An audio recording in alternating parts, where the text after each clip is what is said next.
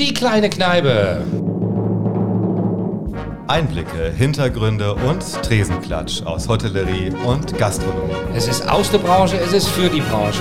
Alle, die es genauer wissen wollen. Der Podcast des Hotel- und Gastroverbandes DEHOGA Hessen mit dem Moderatorenduo Michel von Gutem und Julius Wagner.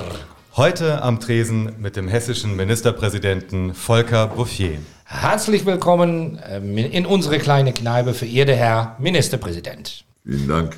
Lieber Herr Ministerpräsident, wir befinden uns im zweiten Corona-Winter.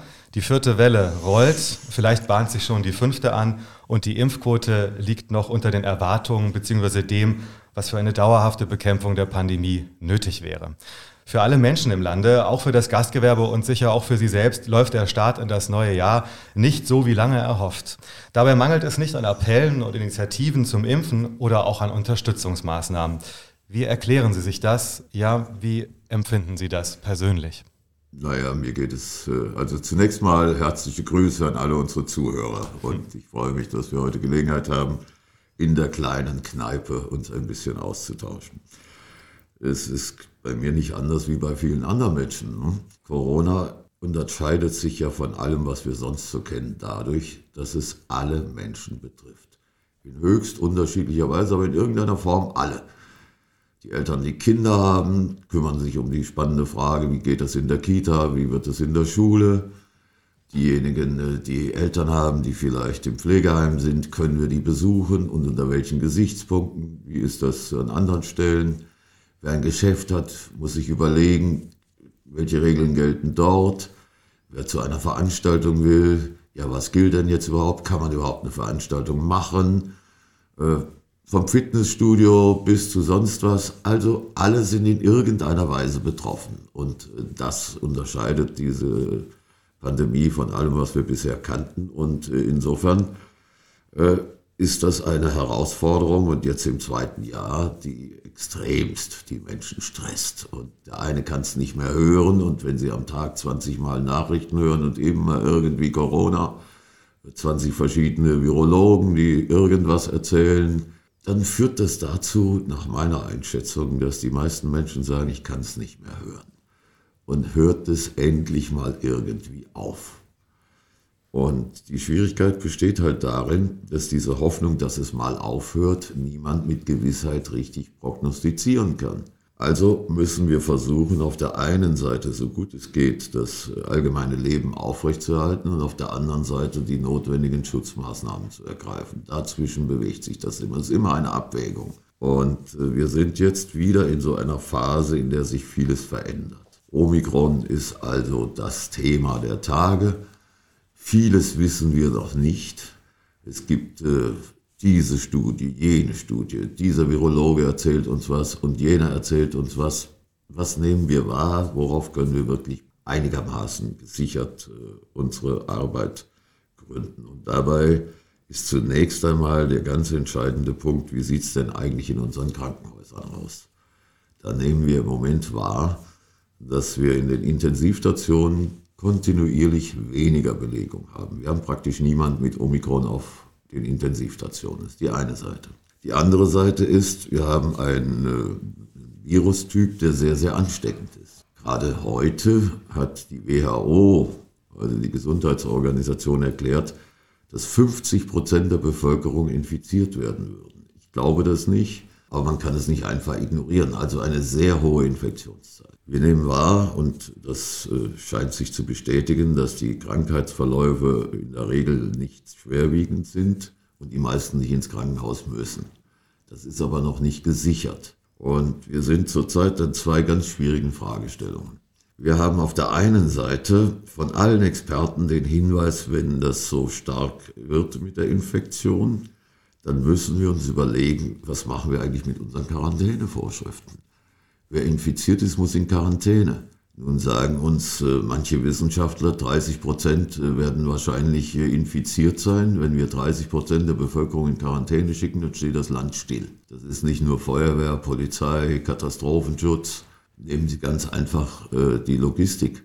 Wenn die Lastwagenfahrer ausfallen, dann ist in zwei Tagen dieses Land fertig. Dann geht es nicht mehr um Toilettenpapier, sondern ist alles leer. Äh, wenn die Leute in den Stellwerken der Bahn ausfallen, dann steht der Verkehr still. Und so könnten Sie das durchdeklinieren. Deshalb haben wir in der letzten Ministerpräsidentenkonferenz Veränderungen vorgenommen. Und die wichtigste ist zunächst einmal, dass äh, Menschen, die geboostert sind, also die dritte Auffrischungsimpfung oder die Auffrischungsimpfung bekommen haben, dass die in Zukunft nicht mehr in Quarantäne müssen. Ganz generell, das ist ein wichtiger Punkt. Und dass wir insgesamt für alle anderen beschlossen haben, nach sieben Tagen kannst du dich freitesten. Wir werden sehen, wie sich das entwickelt. Gleichzeitig versuchen wir, ein Schutzniveau aufrechtzuerhalten, aber trotzdem das Leben nicht völlig zu ersticken. Wir werden die nächste Konferenz in wenigen Tagen wieder haben und wir sind in einer Durchgangssituation. Wir halten die Schulen auf jeden Fall aufrecht in Präsenz, auch die Kitas, aber es gibt eben auch Einschränkungen und äh, das macht keine Freude, ganz und gar nicht bin jetzt hier bei etwas über 300.000 Mails und Briefen, die ich in dieser Pandemie bekommen habe, unterschiedlichsten Bereichen. Da kriegt man einen ganz guten Überblick und wenn wir heute an die Gastwirtinnen und Gastwirte denken, wenn wir an die Restaurantbesitzerinnen und Besitzer denken oder die mir so besonders lieben äh, Dorfgasthäuser, dann weiß ich doch, was in denen vorgeht. Nach dem Motto, bitte lass uns wenigstens unsere Arbeit machen. Ja, und dann haben wir so ein schönes Thema wie 2G Plus. Genau. Kommen wir sicherlich noch drauf. Ja. ja. Und äh, also, dieses Thema beschäftigt uns äh, jeden Tag und wir machen jetzt zwei Jahre Krisenmanagement, aber ich hoffe, Sie haben gemerkt, dass wir in Hessen uns nicht beteiligen an dem Wettbewerb, wer ist der härteste, der schnellste, der originellste, sondern wir halten Hessen ruhig und äh, tun das Notwendige, aber wir wollen die Menschen nicht täglich verwirren. Das, äh, glaube ich, kann man gerade mit dem Blick jetzt auch in der aktuellen Lage, zum Beispiel nach Bayern, durchaus bestätigen, egal aus welcher Perspektive man das betrachtet. Aus der Perspektive des Gastgewerbes lassen wir jetzt ganz kurz tatsächlich über 2G Plus natürlich aufgrund der aktuellen Beschlusslage sprechen. Wir haben ja, ob jetzt der Beschluss der MPK kommt, er wird ja nun ähm, kommen, auch für Hessen mit 2G Plus verpflichtend, ohne Inzidenzabhängigkeit oder auch nicht durch die Hotspot-Regelung so oder so, aller Voraussicht nach wahrscheinlich in den nächsten Wochen in fast allen Landesteilen 2G Plus.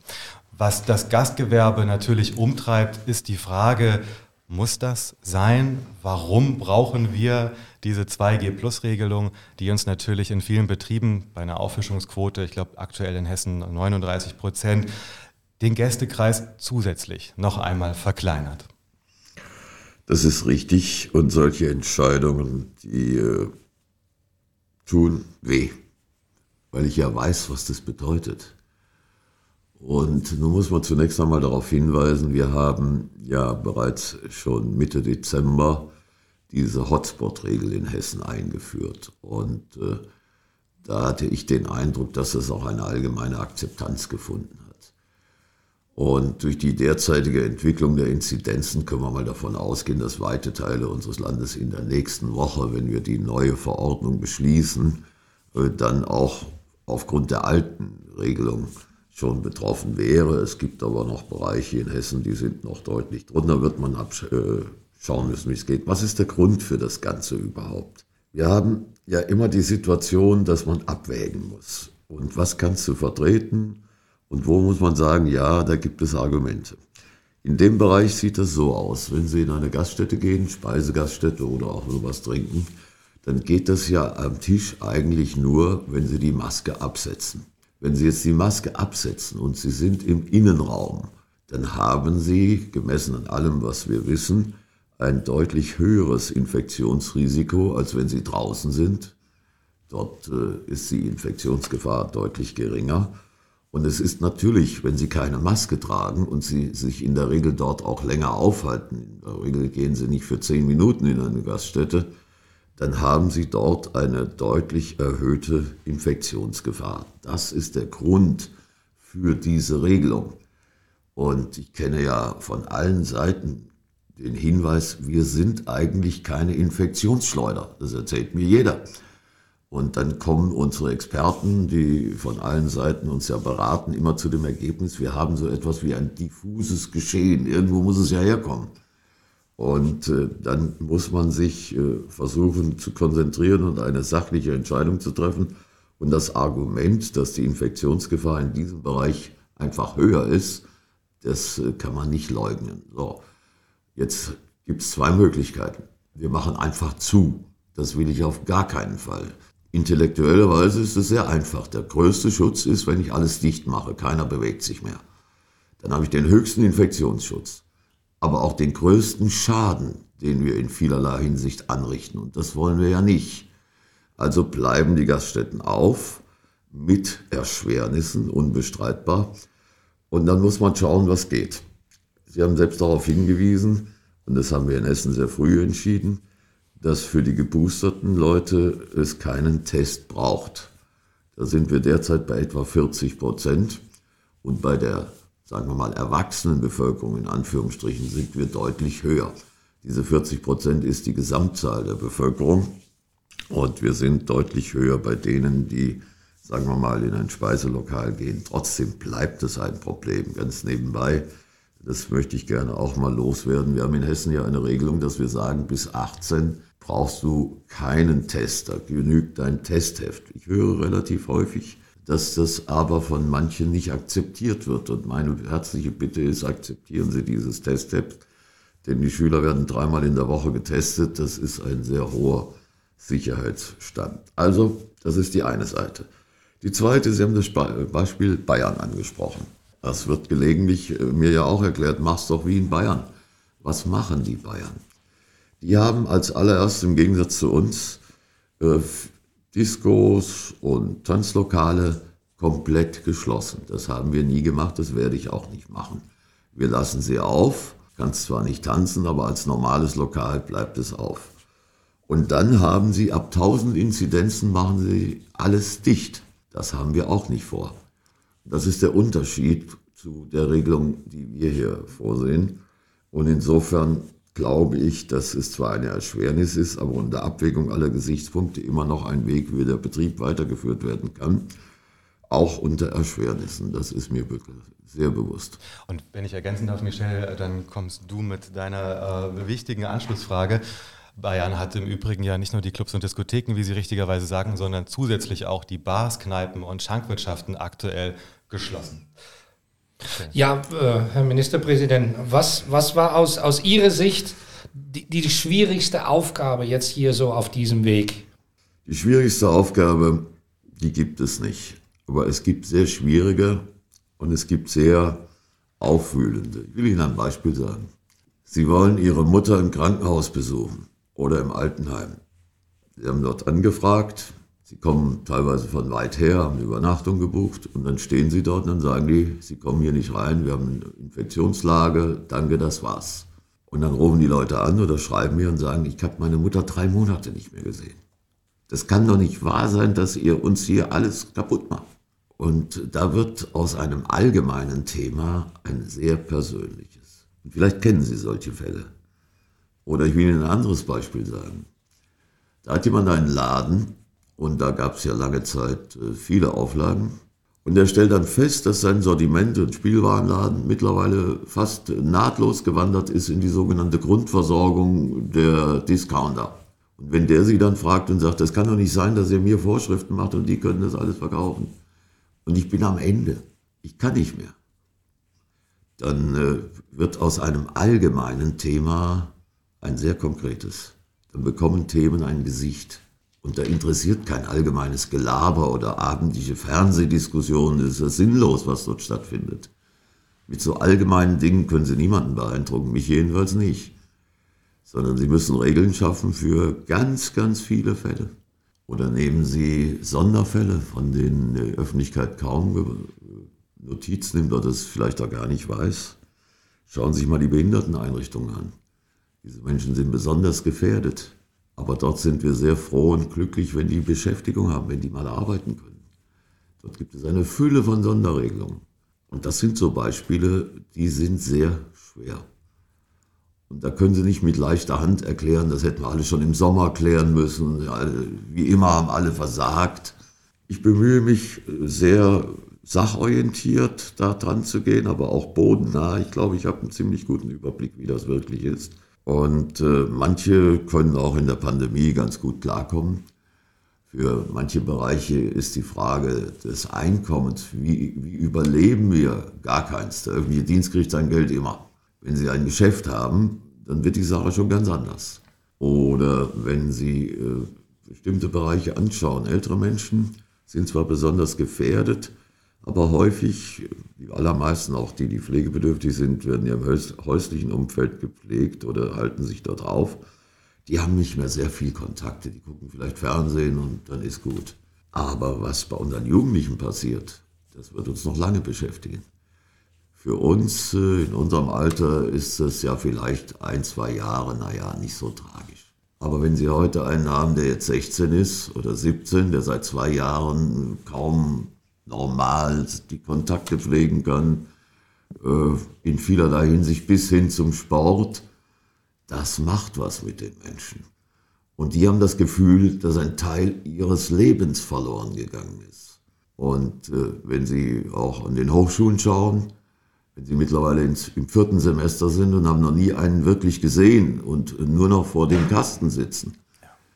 Und die Debatte über die Digitalisierung ist ja schön, aber sie ist äh, nicht wirklich sinnvoll. Wir sind gut digitalisiert. Aber jeder weiß doch, bei der Schule ist das schönste Beispiel.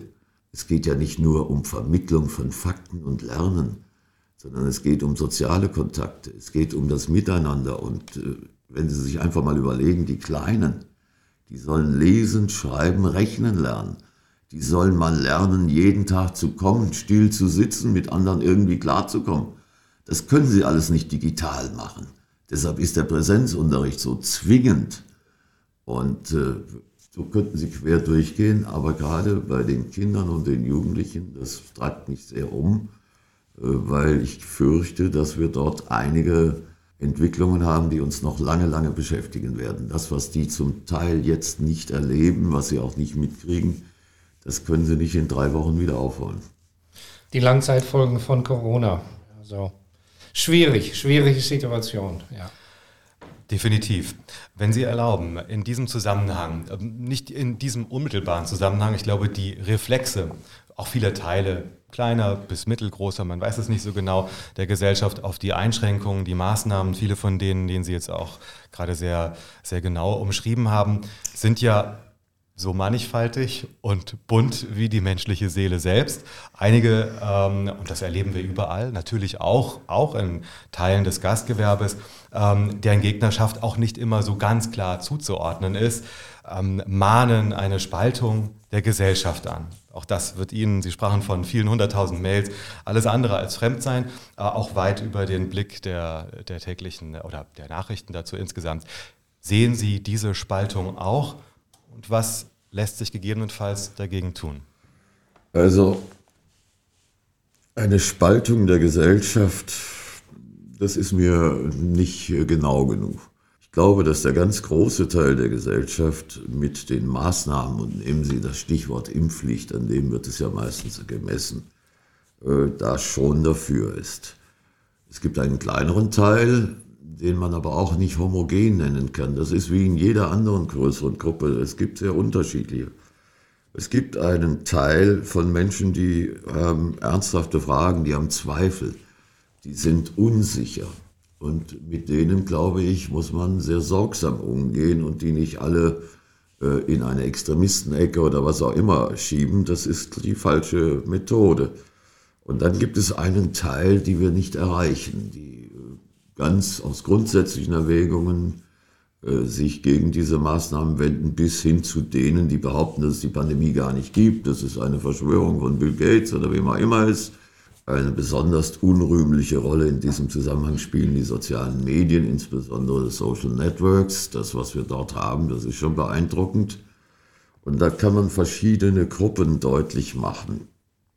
Ich äh, nehme wahr, wir nehmen überall wahr, wir haben also diesen, na sagen wir mal, harten Kern, der nicht erreichbar ist äh, und der schlicht bestreitet, dass es das Problem gibt oder der erklärt, dass wir, die wir geimpft sind, in einem Jahr alle tot sein werden. Äh, da, glaube ich, äh, hat der Dialog Grenzen. Mit den anderen, glaube ich, müssen wir uns Mühe geben. Und ich will mal zwei, drei Beispiele sagen, wo das ganz praktisch wird. Wir haben bestimmte Bevölkerungskreise, die wir normalerweise nicht erreichen weder mit unseren Tageszeitungen noch mit der Tagesschau oder heute. Das ist sehr stark der migrantische Bereich, äh, die auch äh, teilweise ihre Informationen über ausländische Medien und, und Social Medias beziehen. Und äh, etwas, wo wir sehr genau wissen, dass wir sehr schwer nur vorankommen, sind gerade auch jüngere Frauen, denen dort massiv Angst gemacht wird, dass sie nach einer Impfung keine Kinder mehr bekommen können. Das ist ja etwas, was ich sehr ernst nehme. Und dann ist die Frage, wie können wir dort aufklären? Und unsere klassischen medialen Aufklärungskampagnen erreichen diese Leute nicht. Das muss man einfach sagen. Und so machen wir Sonderaktionen, zum Beispiel auch mit einer Reihe von Moscheegemeinden. Kommen wir in der Regel aber nicht an die Frauen. Und wir brauchen dort Mittler. Und das ist nicht ganz einfach. Also es ist unterschiedlich. Bis hin, dass wir auch bei uns, nicht so stark wie in den östlichen Bundesländern, bestimmte gesellschaftliche und politische Gruppen haben. AfD ist der Klassiker, äh, die dort versuchen, aus dieser Skepsis und teilweise Ablehnung auch politischen äh, Ertrag zu erzielen, bis hin zu denen, die nun mit allem nicht einverstanden sind. Und dann sind sie in diesem fließenden Bereich des Extremismus von Reichsbürgern bis zu anderen. Da muss man sagen, da gibt es jetzt nichts mehr zu diskutieren. Da muss man dann auch klar die Grenzen zeigen. Aber es bleibt eine Herausforderung, die man nicht mit einer einzigen Maßnahme begegnen kann. Unterm Strich, diejenigen, die sozusagen staatliche Autorität generell ablehnen, das darf man in einer Demokratie, aber dann muss man sich trotzdem an die Regeln halten. Und wer sich nicht an die Regeln hält, der muss dann auch mit den Mitteln des Polizei- und gegebenenfalls Strafrechts äh, entsprechend zur Verantwortung gezogen werden. Und dann gibt es die, von denen ich hoffe, dass man sie noch erreichen kann. Deshalb müssen wir auf diesem Wege weitermachen und am Ende versuchen, eine deutlich höhere Impfquote zu erreichen. Ich glaube, das ist der beste und sicherste Weg, dass wir diese Pandemie mal überwinden. Das, was wir machen, und ich habe ja schon sehr früh mich für diese Impfpflicht ausgesprochen. Ich glaube auch als Jurist, dass das verfassungsrechtlich geht. Und äh, wir haben ja in Deutschland so eine irre Situation und Diskussion, dass wir meistens erstmal drüber reden, warum etwas nicht geht. Egal was. Und wenn uns gar nichts mehr einfällt, dann fällt uns der Datenschutz ein. Und gelöst ist nichts. Deshalb gehe ich anders dran und sage, jetzt lass uns mal überlegen, was wir machen können, damit wir eine höhere Impfquote haben, weil wir der Überzeugung sind, dass mit einem hohen Impfstatus man die beste Abwehr hat gegen weitere Erkrankungen, dann kann man sich immer noch infizieren, aber das bleibt auf dem niedrigen Niveau. Wenn wir das nicht machen, dann werden wir von einer Variante in die nächste gehen. Dann machen wir das, was wir zurzeit machen und hoffen, dass wir vielleicht an Ostern und im Frühjahr wieder diese Maßnahmen zurücknehmen können. Und ich garantiere Ihnen heute schon, im Sommer wird die Diskussion breit laufen nach dem Motto, ja, müssen wir jetzt nicht zwingend uns vorbereiten? Spannende Frage, auf was eigentlich? damit im Oktober, November wieder alle schreiben, hätte sie noch viel früher lösen können. Und das kennen wir jetzt alles. So, und äh, deshalb glaube ich, dass es die richtige Maßnahme ist, um aus dieser Endlosschleife zu kommen. Omikron bietet da vielleicht eine Chance, aber äh, da will ich nicht spekulieren. Ich glaube, nach allem, was ich höre und sehe und was wir auch in der Ministerpräsidentenkonferenz und in vielen Fachprämien haben, dass man dazu einfach noch mehr Fakten braucht. Ich erwarte, dass wir in den nächsten vier, sechs, acht Wochen dort deutlich mehr Informationen und auch, sagen wir mal, faktenbasierte Grundlagen haben, um sagen zu können, das ist doch unser großes Ziel, dass wir jedenfalls äh, zum nächsten Jahreswechsel aus dieser Situation raus sind. Also Impfen und Hoffnung, also es geht um Perspektive, Hoffnung und Zuversicht, das sind auch die wesentliche Voraussetzung für eine, für eine Wirtschaft und im wahrsten Sinne die Gastwirtschaft. Clubbetreiber, Restaurantbesitzer, Hoteliers und Gastwirten, die fragen sich seit Monate oder die letzten Tagen, haben wir überhaupt eine Zukunft jetzt wieder? Was tut die Landesregierung? Natürlich nehmen akute Hilfsleistungen, um Hoffnung und Zuversicht zu stiften und zu verhindern, dass so gewachsene Strukturen, insbesondere im ländlichen Raum, einfach aufgegeben werden? Also zunächst mal ist mir wichtig, dass wir zuversichtlich bleiben. wir haben auch Anlass zur Zuversicht. Ich hatte heute Morgen die Sternsinger hier. Und die Sternsinger sammeln in diesem Jahr in ganz Deutschland für die Gesundheit der Kinder und sie haben hier in Hessen die Bistümer, drei Partnerländer, Ghana, Südsudan und Ägypten. Dort haben wir eine Impfquote, die können Sie kaum messen. Und wenn man das mal vergleicht mit unserer Situation, haben wir allen Anlass zu sagen, wir haben schon Anlass zur Zuversicht. Wir können diese, und das bin ich von überzeugt auch, wir werden diese Epidemie überwinden. Nicht nur mit dem Impfstoff, sondern auch mit guten Medikamenten, die wir zunehmend bekommen. Und deshalb glaube ich, äh, dass das Wichtigste ist. Und die meisten Gastwirte und Restaurantleute sind ja Selbstständige. Und ich bin auch ein Selbstständiger. Ich bin gelernter Anwalt und Notar, habe das viele Jahre gemacht. Und was ist denn der Kern des Selbstständigen? Der möchte selbst etwas machen, selbst entscheiden, auch selbst verantworten. Und das machen sie nur, wenn sie sich was zutrauen. Und das machen sie nur, wenn sie glauben, dass sie das auch erfolgreich machen. Das ist der Kern von allem. Und deshalb habe ich großen Respekt vor denen, die überhaupt sowas erstmal auf den Weg bringen. Es ist ein großer Unterschied, ob ich irgendwo bin und jeden Monat ist alles geregelt oder ob ich permanent daran arbeiten muss, im Wettbewerb zu bestehen, neue Ideen zu haben, mehr zu arbeiten als andere. Das ist in der Regel so, wenn es gut läuft, auch einen guten Ertrag zu haben. Und das haben die zwei Jahre jetzt äh, bewiesen, mit immer wieder neuen, auch interessanten Ideen. Und äh, deshalb mein Respekt. Warum bin ich auch zuversichtlich, dass die Gastwirtschaften und alle, die dort äh, unterwegs sind, eine Zukunft haben, weil ich glaube, dass die Menschen auch in Zukunft Plätze brauchen und sie gerne aufsuchen, wo man zusammenkommt. Äh, Restaurants, Gastwirtschaften, Gasthöfe, ja, das Dorfgasthaus. Das ist ja mehr als ein Ort, wo ich Nahrung aufnehme und was trinke. Das ist ein Stück sozusagen der Zusammenkunft, des Zusammenhalts. Wenn wir jetzt mal gerade in der Fläche schauen, häufig ist das Gasthaus der einzige Ort, wo die Gemeinschaft zusammenkommt zu besonderen Ereignissen sowieso, also von Hochzeit bis Taufe und leider Gottes auch, wenn das Leben zu Ende geht, aber eben auch sonst. Und das wird bleiben. Und ich glaube sogar, dass es mehr werden wird wieder, wenn die Menschen sich treffen können.